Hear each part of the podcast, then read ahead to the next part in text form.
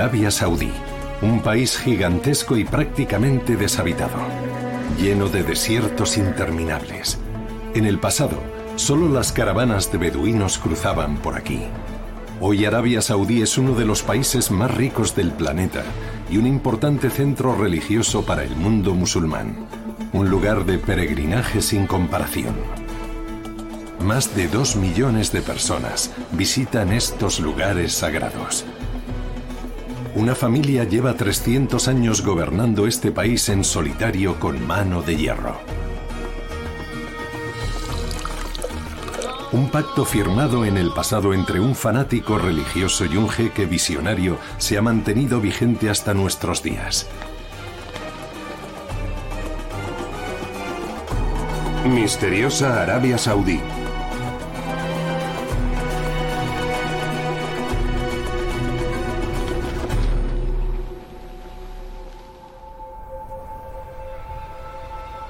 El paisaje de Arabia Saudí parece de otro planeta. Un país calcinado por el sol, con un tamaño aproximado al de Reino Unido multiplicado por nueve, pero con inmensas zonas deshabitadas. Montañas, desiertos y volcanes. Una península inhóspita donde las condiciones de vida son extremas.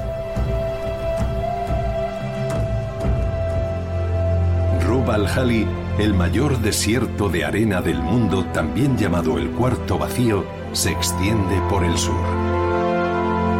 El norte está dominado por las dunas rojas de otro gran desierto, el Nefud al-Kabir.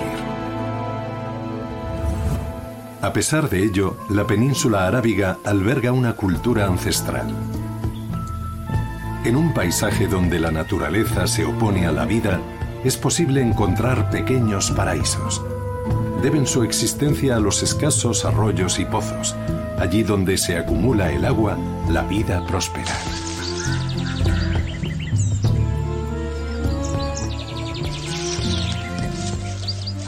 Plantas, animales y seres humanos se han adaptado a las duras condiciones de su entorno. Para los habitantes del desierto, los oasis eran islas verdes en un mar infinito de arena y roca.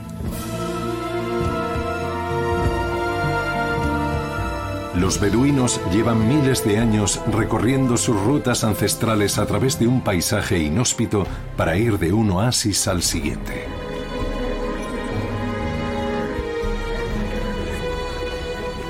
Una vida nómada.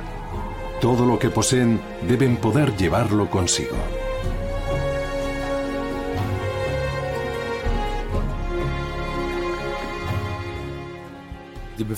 La población no se asentaba, era nómada. Siempre vivía desplazándose de un lugar a otro. No había realmente una generación desarrollándose a partir de la anterior. A veces tenían que volver a empezar desde el principio. Por eso en esta zona nunca hubo una civilización tan avanzada como en Irak o Siria, por ejemplo. Sin embargo, el norte de la península arábiga estuvo habitado durante mucho tiempo por ancestrales culturas avanzadas. Los petroglifos que dejaron sus antiguos habitantes son la prueba testimonial de ello. Los más antiguos que se conocen fueron tallados hace 7.000 años y revelan algo inesperado. Aquí hubo regiones fértiles en el pasado. En la prehistoria había numerosos lagos en esta zona, que fueron desapareciendo con el tiempo debido a las sequías. Sus orillas estaban habitadas con toda seguridad.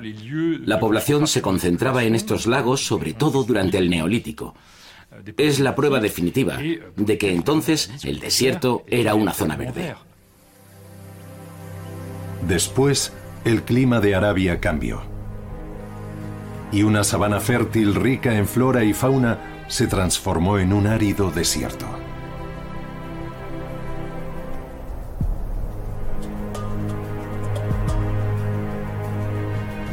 Para sobrevivir en él, el ser humano debe elegir sensatamente hasta sus animales de compañía.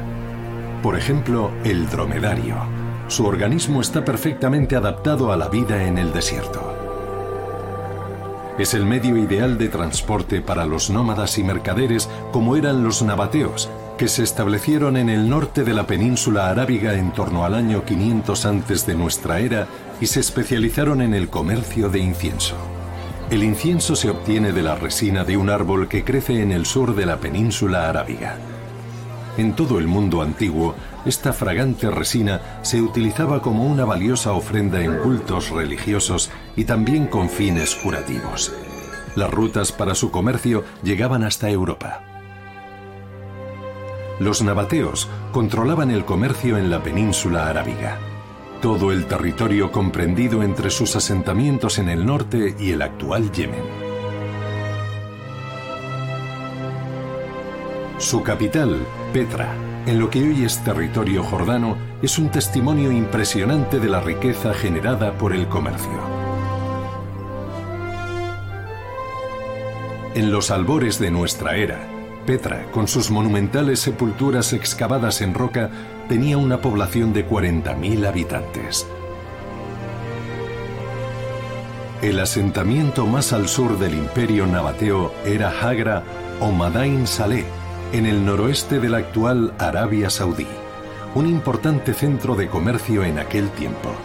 Más de un centenar de tumbas monumentales talladas en roca hace más de 2.000 años son testimonio de ello. Sin embargo, sorprende que apenas haya personas o dioses representados en ellas. Solo están adornadas con relieves geométricos en piedra. La religión que profesaban los nabateos sigue siendo un misterio en la actualidad. Una de las características de esta religión es que, además de basarse en deidades, y representaciones de deidades, como es habitual, también incluye lo que podría describirse como un culto a la piedra. Según las antiguas tradiciones, los pueblos de Arabia en aquella época también adoraban piedras sagradas que en su mayoría dejaban intactas junto con formaciones rocosas insólitas que hallaban en la naturaleza. Influencias religiosas de otras culturas llegan a la península arábiga a través de las caravanas de los mercaderes nabateos.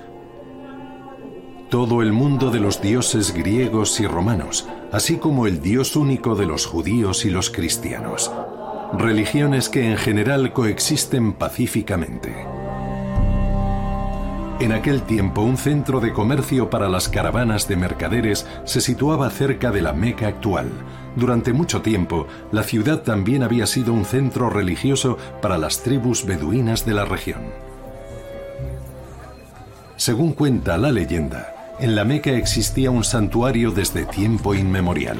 Mucho antes de convertirse en el centro del mundo islámico, la Meca ya era un destino de peregrinación, un lugar donde lo divino se vuelve palpable.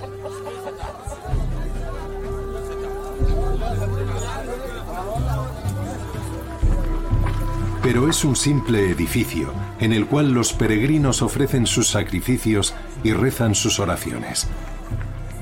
Ya entonces se desarrolló una auténtica industria del peregrinaje en torno al templo. Conviene saber que la gente hacía una peregrinación a ciertos lugares, o árboles, o piedras, o el cubo de la cava, porque esperaban obtener un beneficio. Voy allí, hago ciertos ritos, es posible que también haga una ofrenda, y a cambio voy a ser bendecido o tal vez ayudado por una deidad.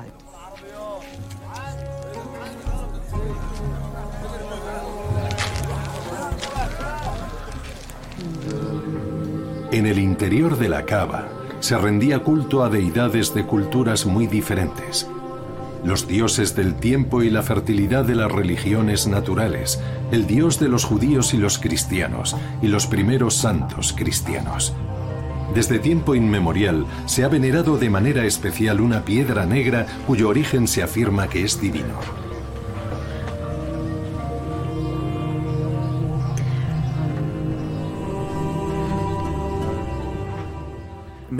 Había pluralidad religiosa en la Meca, diferentes religiones o visiones del mundo, diríamos hoy.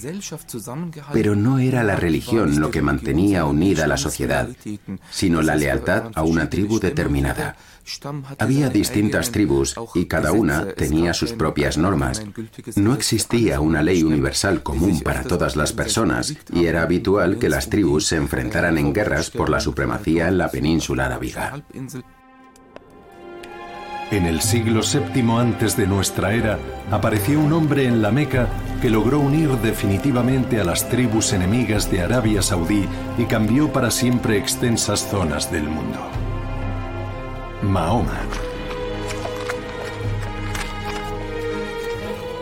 Según la creencia musulmana, un ángel le había transmitido mensajes divinos. El carismático profeta no tarda en despertar el interés de mucha gente. Sus enseñanzas no son desconocidas en Arabia. Predica la existencia de un solo Dios que rige el destino del mundo y la humanidad. La doctrina esencial establece que un solo Dios creó la humanidad y todo lo demás. Aquí es donde podemos ver claras similitudes con los judíos y los cristianos, en la idea de que un solo Dios los esté vigilando, les exija obediencia, los juzgue y al final de los tiempos los envíe al infierno o al paraíso junto a él. Mahoma se opone al politeísmo de la Meca, lo que causa malestar en los sacerdotes y mercaderes locales. Al fin y al cabo todos viven de la peregrinación y surge la controversia. El profeta y sus seguidores son expulsados de la Meca. Mahoma huye a Medina. Es aquí donde se dice que dictó los textos de su revelación divina a sus escribas. A su muerte, esos textos fueron recopilados en un libro, el Corán. Mahoma pasa a ser el fundador de una nueva religión, y una de las figuras más influyentes de la historia universal. A los ocho años de su expulsión, Mahoma regresa a la Meca acompañado de soldados armados. Conquistan la ciudad prácticamente sin luchar. De inmediato comienza a destruir todas las imágenes de ídolos dentro de la cava y a su alrededor.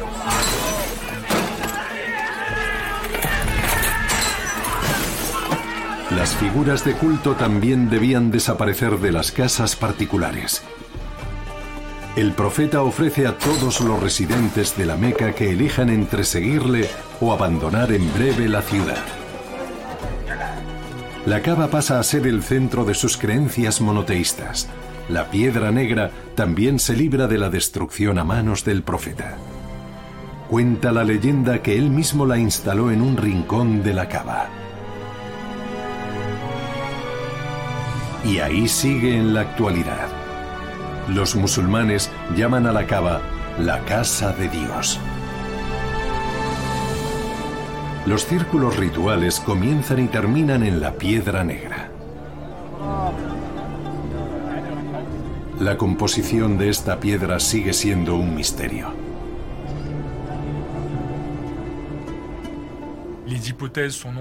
Existen muchas hipótesis al respecto. ¿Es un ágata como se ha especulado? Euh, ¿Tal vez un meteorito? ¿O simplemente un fragmento de lava o basalto? ¿Podría ser incluso de cristal? Su composición no se ha podido determinar hasta la fecha. Es parte del misterio y debería preservarse. Porque a veces es bueno que haya misterio, como la idea que subyace tras la naturaleza de las cosas. La fe que predica Mahoma tiene un poder unificador. Pero su movimiento religioso se transforma en una dinámica política que cambia el mundo. Los sucesores del profeta primero conquistan la península arábiga y después las regiones adyacentes. Ningún movimiento religioso del mundo se ha expandido con tanta rapidez y con efectos tan duraderos. Una de las características del Islam por las que tuvo tanto éxito era su flexibilidad. No había que hacer gran cosa para ser musulmán. No había que demostrar que se tenían grandes conocimientos teológicos para pertenecer a la comunidad musulmana. En principio, cualquiera podía serlo. Ese ha sido en definitiva el secreto del Islam para triunfar, que por cierto en eso se parece al cristianismo católico romano, y que podría aplicarse perfectamente a las circunstancias culturales de cualquier parte del mundo. La peregrinación a la Meca es uno de los cinco pilares del Islam. Todo musulmán debe hacer este viaje al menos una vez en la vida. En los primeros tiempos, algunas caravanas de peregrinos tardaban meses en hacerlo.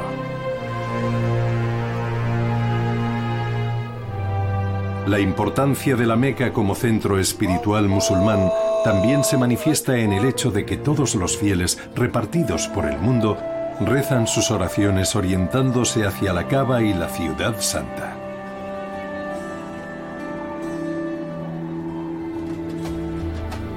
El que antaño fuera un punto de reunión de caravanas, hoy es un centro de peregrinación multitudinaria, equipado con infraestructuras capaces de alojar a más de dos millones de personas a un tiempo. Si uno respeta el Hajj, hace su peregrinación a la Meca y pide a Dios el perdón de sus pecados, puede estar seguro de que éste responderá a sus plegarias. Así lo creen muchos.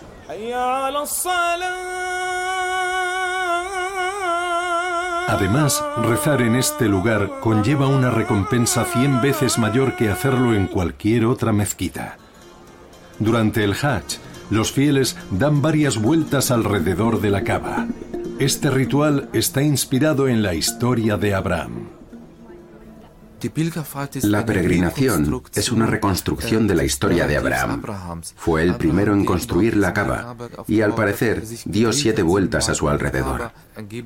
Dicen que las huellas de sus pisadas aún son visibles en la actualidad junto a la cava, en un pequeño edificio aparte. Todo tiene que ver con el simbolismo, con la fuerza de lo simbólico. Permite reconstruir una experiencia. El Corán incorporó al padre Abraham a partir de la tradición judeocristiana.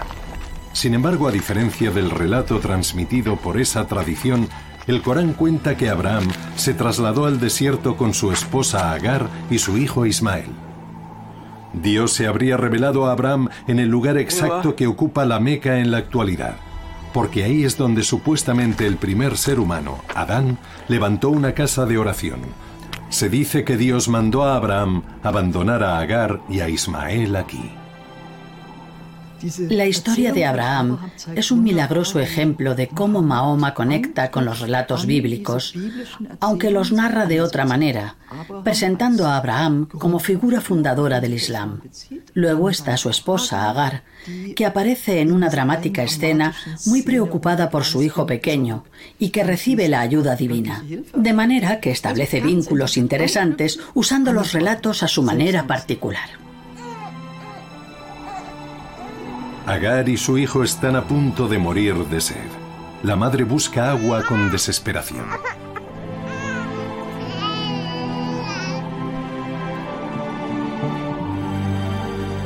Según la leyenda, en su búsqueda de agua va y vuelve corriendo siete veces entre dos colinas.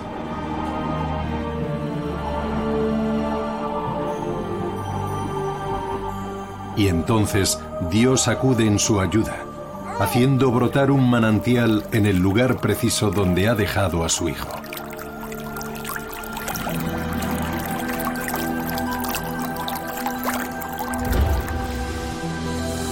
La leyenda nos cuenta que este es el pozo de Samsam, situado en el patio de la gran mezquita de la Meca y frecuentado por los fieles hasta nuestros días.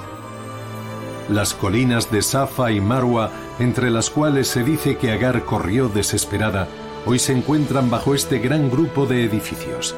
Para conmemorar la búsqueda de agua de Agar, los peregrinos recorren siete veces la distancia entre ambas colinas. Cuando hago el camino de ida y vuelta entre dos colinas, depende del contexto donde lo ponga cada uno. ¿Dónde estoy ahora? ¿Qué es lo que busco en la vida? ¿Qué es lo importante? ¿Qué hace falta hoy en día para sobrevivir en un sentido espiritual? Ahí es donde la espiritualidad vuelve a entrar. Voy y vengo buscándome a mí mismo.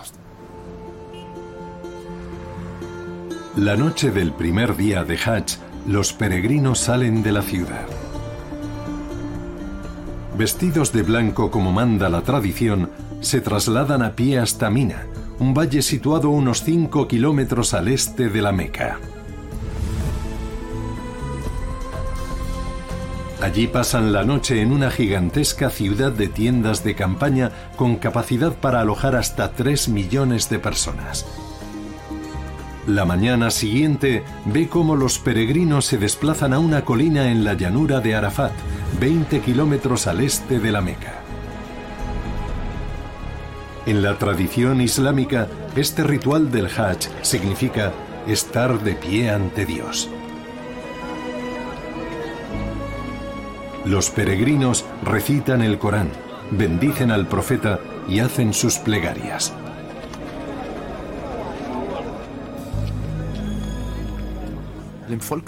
Según la creencia popular, la peregrinación redime de todo pecado. Por eso, muchos la posponen hasta la vejez. Se dicen a sí mismos, quiero vivir el momento, no quiero renunciar al alcohol o a ciertas prácticas comerciales. No tengo tiempo ahora para rezar. Llevo un ritmo frenético. Ya iré a la Meca más adelante y entonces empezaré una nueva vida. Poco antes del amanecer del tercer día, los peregrinos regresan a la Meca. El Hajj, que dura entre cuatro y seis días, solo tiene lugar una vez al año, lo que la convierte en una de las reuniones más multitudinarias de todo el planeta. Y una fuente inagotable de ingresos para los comerciantes de este país desértico. Garantizar la seguridad de los peregrinos requiere una compleja logística. Y es que en esta ruta se forman auténticos cuellos de botella como en el puente Yamarat. Aquí los fieles cumplen el rito de lapidar simbólicamente al demonio lanzando siete piedras contra las columnas. Una vez cumplido este cometido, los peregrinos regresan a la Meca. Al imponer a los fieles la obligación de peregrinar, Mahoma creó un mecanismo muy eficaz para dar visibilidad a la comunidad musulmana mundial. Hoy día más de un millón de peregrinos se reúnen normalmente para la oración final en la gran mezquita. Todo concluye con otra vuelta alrededor de la cava, que está cubierta con la kiswa, tela de seda negra adornada con versos del Corán bordados con hilo de oro y plata. Algunos privilegiados reciben un fragmento de la kiswa que se renueva cada año. La tela lleva bordados hasta 400 kilos de oro y plata. Hoy día se fabrica en la Meca, pero hasta hace 100 años se hacía en el Cairo. Cada año, una festiva procesión hacía el trayecto del Cairo a la Meca con la nueva Kiswa. Pero en 1926 surgió una disputa entre Egipto y Arabia Saudí, y los egipcios perdieron el privilegio que habían tenido durante siglos de entregar la magnífica seda bordada para cubrir la cava. La disputa empezó en un traslado de la Kiswa sobre una estructura llamada Magmal en la habitual procesión de Egipto a la Meca. Muchos seguidores de Ibn Saud se enojaron al oír que tocaban trompetas en aquella ocasión. Era música y la música estaba prohibida. Por si fuera poco, decían que el magmal que portaba la Kiswa era objeto de adoración por los egipcios, que en cierto modo lo habían convertido en un ídolo. El Islam practicado en Arabia Saudí en aquella época era más estricto que en ninguna otra parte del mundo. Este movimiento islámico está ligado a un nombre, Mohammed ibn Abdul Wahhab. Se crió en la península arábiga a principios del siglo XVIII y no tardó en labrarse una reputación por su afán de sabiduría. Abdul Wahab fue una persona excepcional desde una edad muy temprana y eso se debía en gran medida a su entorno familiar. Su padre y su abuelo ya estaban entre los sabios religiosos más reconocidos de Arabia Central. Y en esa región la autoridad religiosa pasaba de una generación a la siguiente, una tradición que ha perdurado hasta hoy. Al parecer, a la edad de 10 años ya se sabía de memoria el Corán completo. A los 11 hace su primera peregrinación a la Meca y empieza a predicar. Su principal interés es el hadís, que son relatos sobre la vida, palabra y obra del profeta que rigen todos los aspectos de la vida de los musulmanes. Abdul Wahab desarrolla sus radicales enseñanzas islámicas como reacción a una crisis. Durante el siglo XVIII, Arabia Central es una región inmensamente pobre, sacudida por diversas crisis muy catastróficas, sequías, plagas de langostas. Muchos tuvieron que abandonar la región. Al parecer, Abdul Wahab intentaba dar con una solución. Se preguntó cuál sería la razón de que Dios los estuviera castigando. Y su respuesta fue, al menos a su regreso de Medina, que el retorno al Islam verdadero de los primeros fieles del siglo VII era la solución. La interpretación del Islam de Abdul Wahab, el sometimiento a la voluntad de Dios, implica una devoción absoluta por los fundamentos de la religión, el Corán y las demás fuentes genuinas del Islam. Todo lo demás es rechazado. La esencia de las enseñanzas de Mohammed ibn Abdul Wahhab es que existe una doctrina islámica muy clara que ha sido diluida por los musulmanes. Y esta doctrina tan clara se basa en que solo existe un Dios, un único Dios, ninguno más, y que el ser humano no tiene permitido hacer nada que el profeta Mahoma no hiciera en su tiempo. Eso significa, por ejemplo, que la música, el tabaco y otras cosas quedan prohibidas y que es una doctrina muy estricta. Aquel que no sigue las estrictas normas de Abdul Wahab está renunciando a su propia fe, según él. Para los habitantes de su pueblo, sin embargo, ha ido demasiado lejos. Lo obligan a marcharse al exilio. El lugar de nacimiento de Abdul Wahab se sitúa en una región del centro de Arabia Saudí, Negev.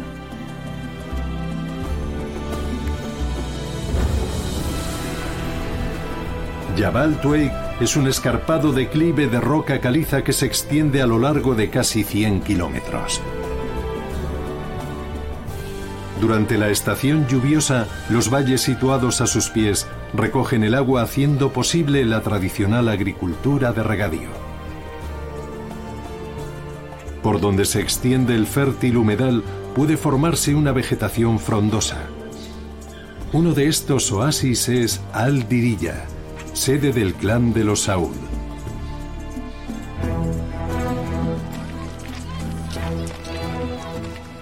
Fue aquí donde Abdul Wahab encontró refugio tras los diversos conflictos que había causado en otros lugares con sus enseñanzas radicales.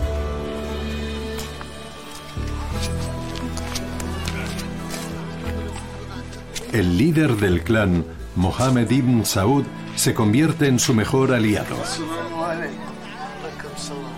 Su encuentro iba a cambiar el mundo. Al parecer, estos dos hombres se agradaron mutuamente desde el principio. Ambos eran decididos, ambos eran misioneros convencidos, pero también ambos eran perdedores en cierto modo. Ninguno había podido desarrollar todo su potencial debido a conspiraciones externas de poderes oscuros. Estas dos fuerzas deciden forjar una alianza. Uno concede asilo al otro y este a cambio le proporciona autoridad. Pienso que ambas figuras eran muy carismáticas y dieron muy útil la alianza con el otro. Mohammed ibn Saud ve claramente que puede servirse de las enseñanzas de Abdul Wahab para perseguir sus propios fines. La visión islámica tradicional considera que el mundo se divide en la Casa de la Paz, regida por el Islam, y la casa de la guerra, que es el mundo de los infieles. Si todos los que no siguen las enseñanzas de Abdul Wahab han renunciado a su fe, él puede actuar de forma implacable incluso contra los enemigos musulmanes. Esa es su ingeniosa conclusión. Las radicales enseñanzas monoteístas de Ibn Abdul Wahhab sin duda tuvieron efectos políticos. Él opinaba que solo alguien que respetase estrictamente sus normas y por tanto las normas de Dios podía ser un auténtico musulmán. Esta interpretación significaba que todos los habitantes de importantes territorios circundantes, en particular los otomanos y los egipcios, eran infieles. Y no hace falta explicar que a estos infieles había que combatirlos en una guerra santa llamada yihad. Ahí radica el enorme poder explosivo de unas enseñanzas profundamente religiosas. En 1744, Abdul Wahab hace un pacto con Ibn Saud. Este acepta imponer las enseñanzas wahhabíes en su territorio y a cambio el predicador le otorga la autoridad necesaria para combatir a sus enemigos se utilizaron mutuamente y el resultado fue que ambos establecieron una posición de fuerza, por desgracia, a expensas de un Islam ilustrado, de un Islam espiritualmente ético. El ambicioso Saud está decidido a utilizar el explosivo poder de las enseñanzas fundamentalistas de Abdul Wahab para alcanzar sus elevados fines.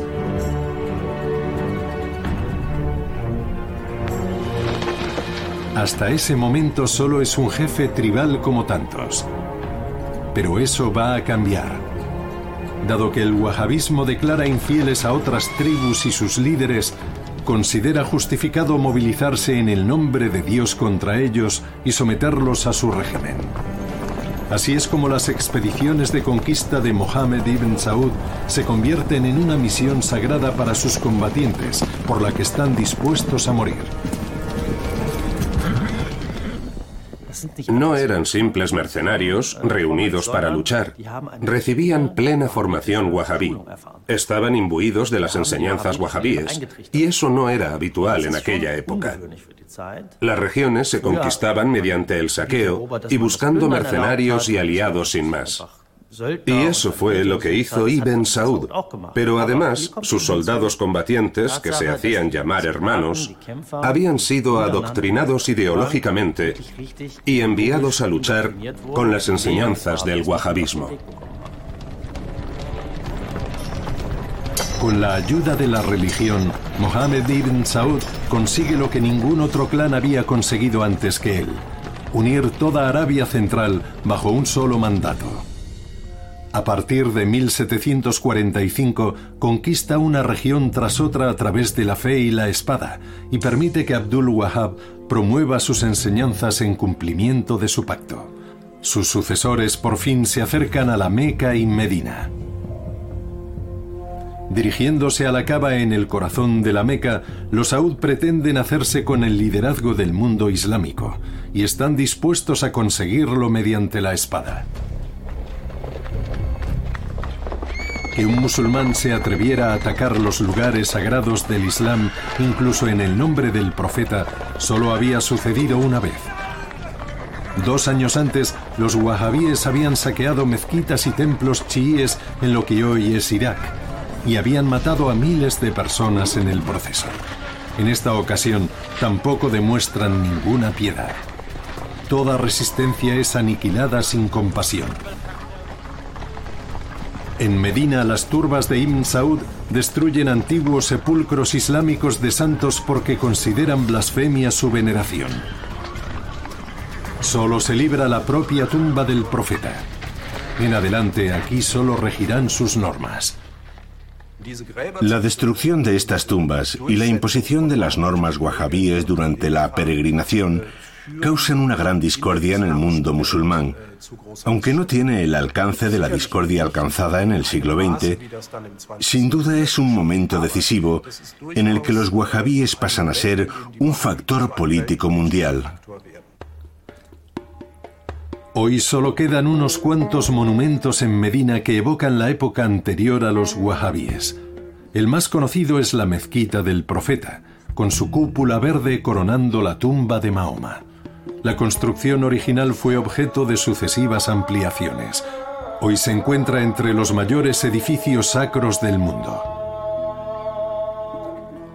Sin embargo, todavía hoy, los radicales wahhabíes reclaman el traslado de los restos mortales de Mahoma a un lugar secreto.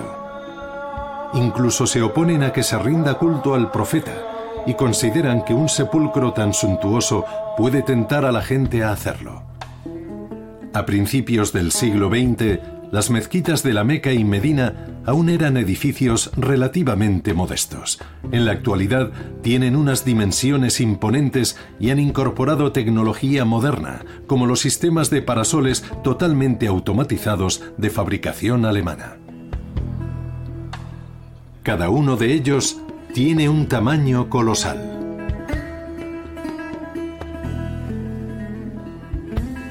La familia real saudí ha gastado 5.300 millones de euros en sucesivas ampliaciones en los últimos años.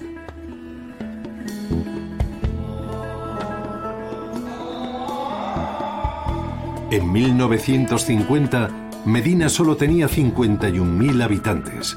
Hoy, 1.300.000 personas viven aquí. El número de peregrinos ha crecido a la par. Para dejarles espacio, hubo que expropiar más de un centenar de viviendas en las inmediaciones de la mezquita del profeta. En la actualidad está previsto que estos terrenos alberguen hasta 1.600.000 personas a un tiempo. Para los wahhabíes, no cabe pensar que una vida aceptable a los ojos de Dios sea compatible con muchos placeres. Fumar, Oír música, cantar, vestir ropa llamativa y llevar joyas son algunos de esos placeres.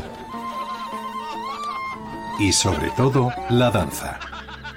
Todas estas cosas son prohibidas cuando los wahhabíes conquistan todos los santos lugares a principios del siglo XIX. Quien no obedezca las estrictas leyes corre el riesgo de ser azotado, mutilado o ejecutado. La apropiación del centro espiritual del mundo islámico por un movimiento radical es una provocación para muchos musulmanes. Sobre todo para el sultán del Imperio Otomano en Constantinopla, hoy Estambul. Como sus predecesores, gobierna grandes extensiones del mundo árabe y es nominalmente el califa el sucesor del profeta y el líder de los musulmanes sunitas. El sultán envía tropas a Arabia. El imperio otomano se consideraba a sí mismo la primera potencia del mundo árabe en aquel tiempo. El hecho de que un movimiento sectario y entonces prácticamente desconocido tomara los lugares sagrados con semejante desprecio era una provocación que los otomanos no iban a dejar pasar sin castigo. Los Saud y su ejército wahhabí son derrotados. Su líder Abdallah al-Saud aguarda su ejecución el 17 de diciembre de 1818 en Estambul. Ha sido condenado a muerte por corrupción en la tierra, división de los musulmanes y rebelión contra el califa. Tres generaciones después del pacto firmado entre la familia Saud y los wahhabíes, el triunfo de los fanáticos religiosos parece haberse extinguido. El imperio de los Saud vuelve a desintegrarse en regiones tribales. Muchos miembros de la familia son ejecutados o enviados al exilio. Pero las semillas sembradas por Abdul Wahab continúan germinando y diseminándose. Los Saud también seguirán haciendo historia.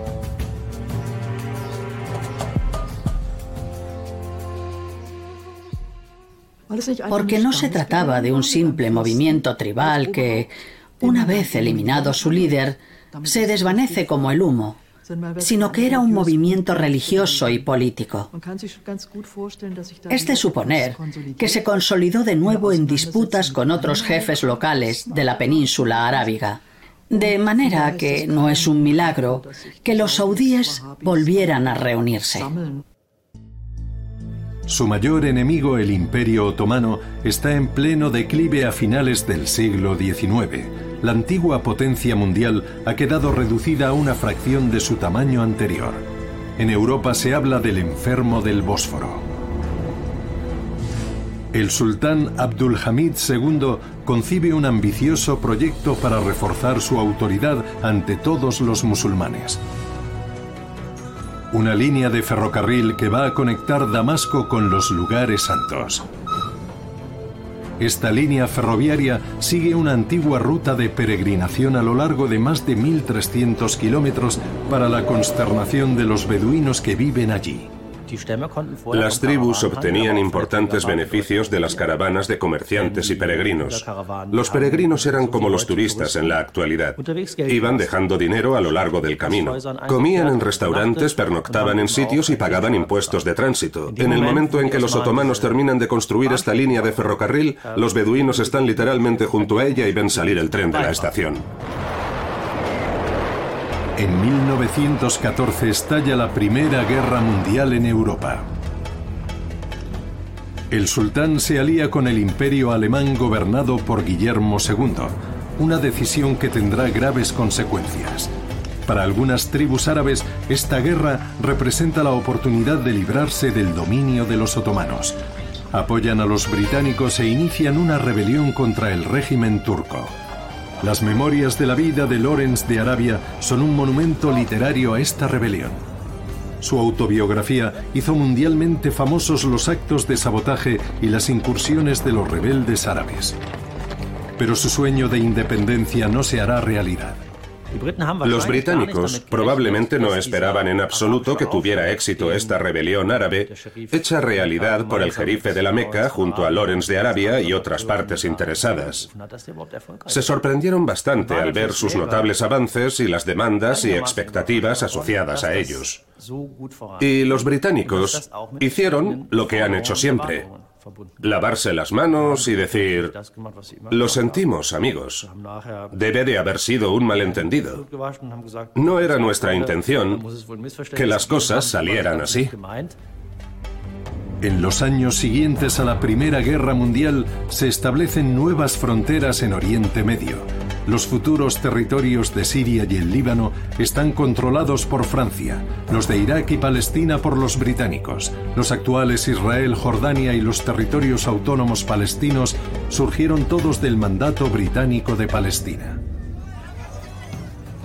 Muchos árabes consideran que esta división es una traición del mundo musulmán nueva oportunidad para otro Saúl.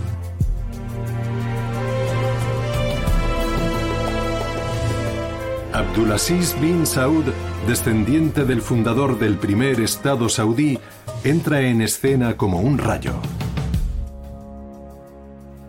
El carácter de Abdulaziz queda patente desde su primera gran aparición en la historia del mundo. Viaja a Riad a caballo, al parecer acompañado de 40 hombres, y mata al gobernador otomano con sus propias manos. Sin duda es una entrada triunfal en la historia universal. Pero este personaje no solo se caracteriza por su firme determinación y su brutalidad, sino también por su manejo de la política internacional. Abdulaziz se da cuenta del vacío de poder existente en su tierra natal. Con su ejército de guerreros wahhabíes consigue volver a conquistar la península arábiga.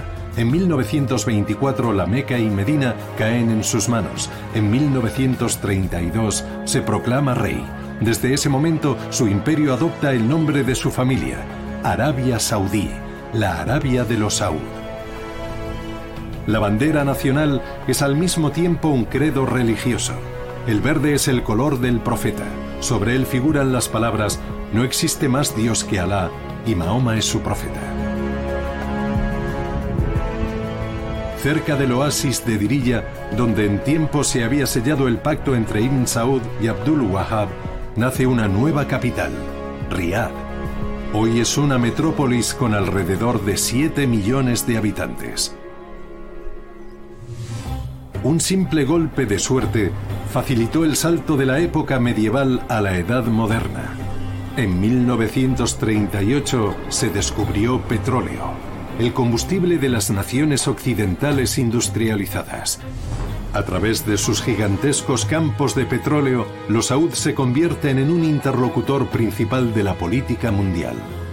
En 1945 el rey Abdulaziz se reúne con el hombre más poderoso del mundo occidental, el presidente de Estados Unidos, Franklin Delano Roosevelt.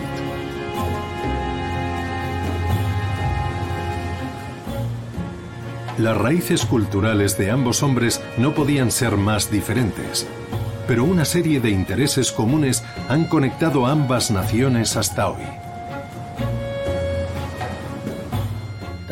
El petróleo saudí influye de manera esencial en el establecimiento de Estados Unidos como potencia mundial.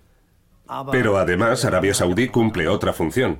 Fue de los pocos países que se comprometieron a no transformarse en un país comunista y a hacer todo lo que estuviera en su mano para impedir que el comunismo se extendiera en su territorio si otros países de la región adoptaban ese sistema.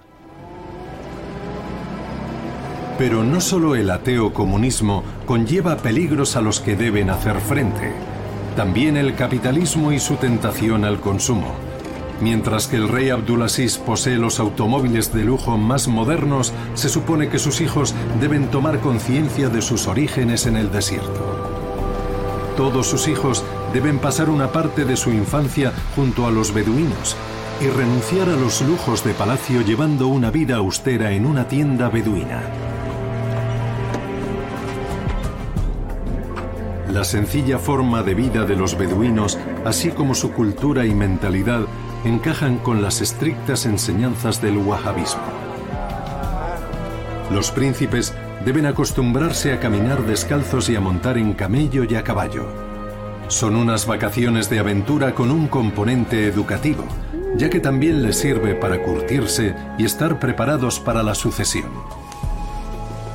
Para preservar el poder de la familia, el rey nombra a su sucesor en solitario, rompiendo la tradición de tener en cuenta la opinión de los ancianos tribales. El título honorífico de servidor de los dos nobles santuarios es más importante para él y sus sucesores que el título de rey, porque en él radica el verdadero fundamento de su poder. El precio del petróleo se dispara en la década de 1970.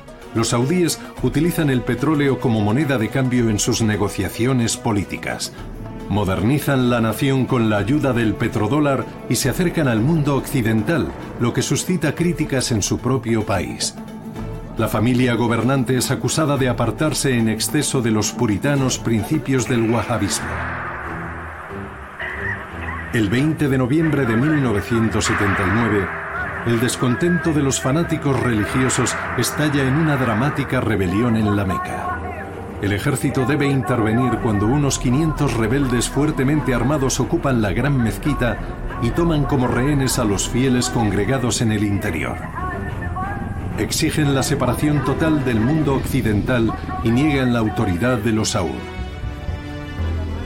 Los asesinos y su líder son finalmente derrotados con la ayuda de una unidad especial francesa y son ejecutados. Pero habían conseguido una cosa. Ahora la familia gobernante ya sabe que hay un problema con su base popular y reacciona reacciona dando un giro conservador propio del wahhabismo.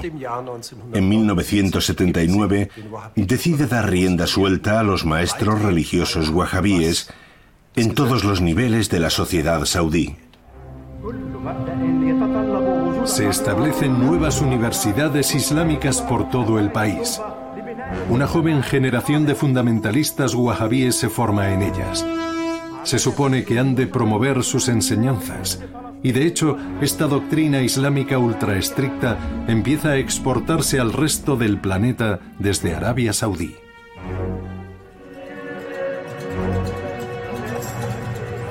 Una gran ironía. El wahhabismo, que se opone a toda ostentación y lujo, hizo inmensamente rica a la familia Saud. Esto permitió a la familia no solo dar un tamaño y esplendor inusitados a los santos lugares, sino también promover mundialmente su propia versión ultrapuritana del Islam. Los saudíes cambiaron principalmente el Islam, dando una importancia tremenda a un movimiento reformista que se había originado en la periferia del mundo islámico. Yo diría que hoy el wahabismo, sin duda, ha adquirido una trascendencia política mundial. Y esto solo ha sido posible gracias a que en el siglo XX el Estado saudí, con todo su dinero, potencia e importancia recién lograda, se aseguró de que las enseñanzas wahabíes fueran transmitidas al siglo XXI. El surgimiento de Riad como urbe del siglo XXI se produjo hace tiempo. Ni siquiera el estricto wahabismo pudo evitar la proliferación de modernos templos del consumismo. Pero los bienes del mundo occidental llevan aparejadas ideas occidentales, las voces en favor de la democratización, de que se escuchen opiniones políticas y se reconozcan más derechos a las mujeres cada vez suenan con más fuerza. El futuro de Arabia Saudí también va a depender en gran medida de que sus ciudadanos sean capaces de identificarse con su nación. Muchos todavía están económicamente a merced de la familia gobernante, inmensamente rica. Todavía no se sabe si Arabia Saudí conseguirá introducir cambios, no solo que vengan impuestos desde arriba, sino una cierta democratización de la sociedad y la política. Sin democracia, todo seguirá estando sobre arenas movedizas, porque una reforma desde arriba puede volver a anularse desde arriba mañana. Por eso, espero que se vayan estableciendo progresivamente los procesos de democratización en Arabia Saudí en lo que podríamos llamar un futuro próximo. Los cambios vertiginosos y a veces extremos de la era moderna han dejado sus huellas en Arabia Saudí. El petróleo, fuente de riqueza para la familia Saud, es un recurso limitado la nación necesita una alternativa económica independiente. La monarquía absoluta de los Saud está sometida a un fuerte escrutinio. Probablemente la Meca nunca pierda su atractivo espiritual, pero Arabia Saudí ofrece otros muchos tesoros que el mundo solo está empezando a conocer.